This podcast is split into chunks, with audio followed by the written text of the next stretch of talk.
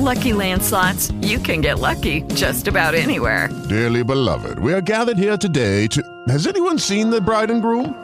Sorry, sorry, we're here. We were getting lucky in the limo and we lost track of time. No, Lucky Land Casino, with cash prizes that add up quicker than a guest registry. In that case, I pronounce you lucky. Play for free at LuckyLandSlots.com. Daily bonuses are waiting. No purchase necessary. Void where prohibited by law. 18 plus. Terms and conditions apply. See website for details. With the Lucky Land Slots, you can get lucky just about anywhere. This is your captain speaking. Uh, we've got clear runway and the weather's fine, but we're just going to circle up here a while and uh, get lucky. No, no, nothing like that. It's just these cash prizes add up quick. So I suggest you sit back, keep your tray table upright, and start getting lucky.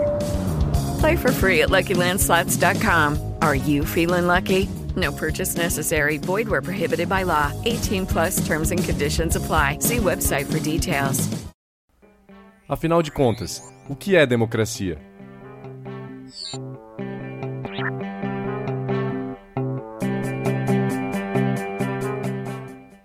Todos falam nela, mas sua definição é mesmo óbvia?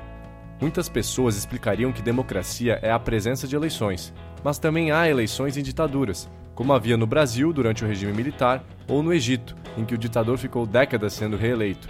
Também temos exemplos de regimes totalitários, como a Coreia do Norte, um dos mais fechados que o mundo já viu. As eleições ajudam a dar uma máscara democrática e de legitimidade a um regime autoritário, mesmo que não sejam eleições livres e nem competitivas. Outros diriam que democracia é quando a maioria decide, no momento de alguma escolha, o que é verdade e importante, mas não define tudo. Outros ainda definiriam como governo do povo, o que também não é uma definição holística. Não existe uma resposta óbvia e direta. O conceito de democracia pode ser definido por diversos aspectos. Há ainda de se considerar que as democracias se apresentam em vários graus diferentes de desenvolvimento, desde aquelas com características autoritárias até as democracias mais desenvolvidas. E para complicar mais um pouco, a concepção de democracia mudou muito ao longo do tempo. O que é necessário numa democracia? Existem vários modelos e teorias que tentam caracterizar e descrever os sistemas democráticos. Para termos uma referência sobre o que define uma democracia, vamos analisar o modelo desenvolvido pelo teórico político Robert Dahl, modelo moderno que lista as condições necessárias para que os processos de escolha representem ao máximo a vontade das pessoas. Essas condições focam mais no processo, que seria o como, do que no resultado final, que seria o que.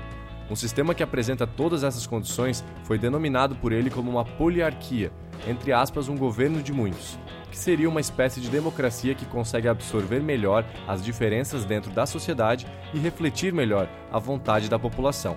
As características da poliarquia são liberdade de formar e aderir a organizações, liberdade de expressão, direito de voto, elegibilidade para cargos públicos, direito de líderes políticos disputarem apoio e, consequentemente, conquistarem votos, garantia de acesso a fontes alternativas de informação, eleições livres, frequentes e idôneas, instituições para fazer com que as políticas governamentais dependam de eleições e de outras manifestações de preferência do eleitorado.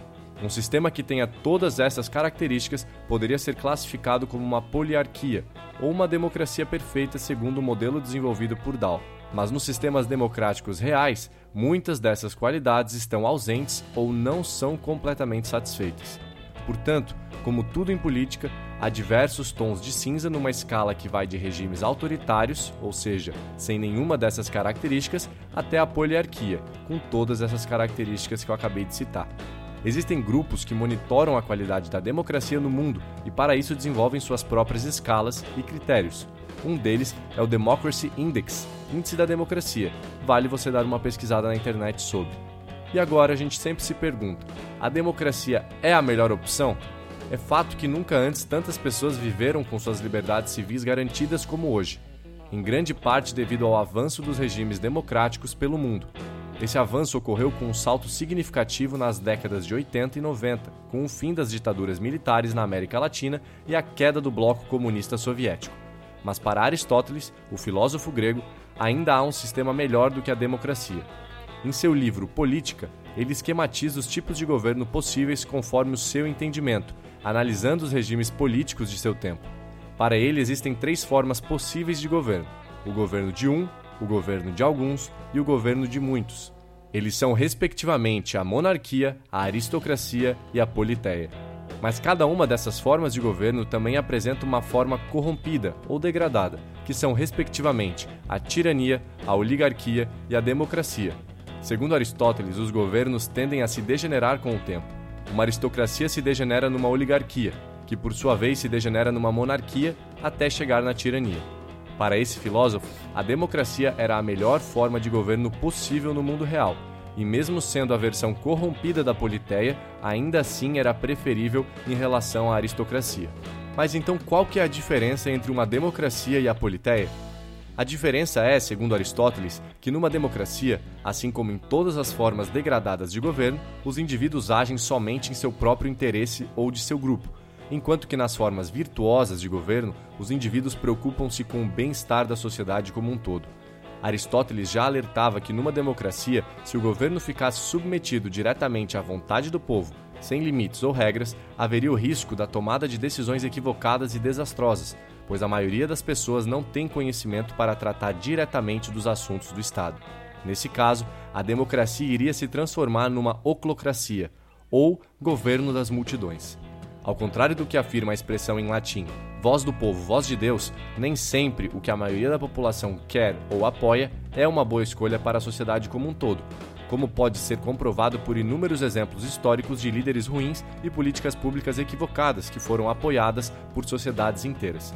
O problema de não deixar o governo totalmente nas mãos da multidão seria endereçado mais tarde pelo desenvolvimento da democracia moderna e com a adoção de democracias representativas.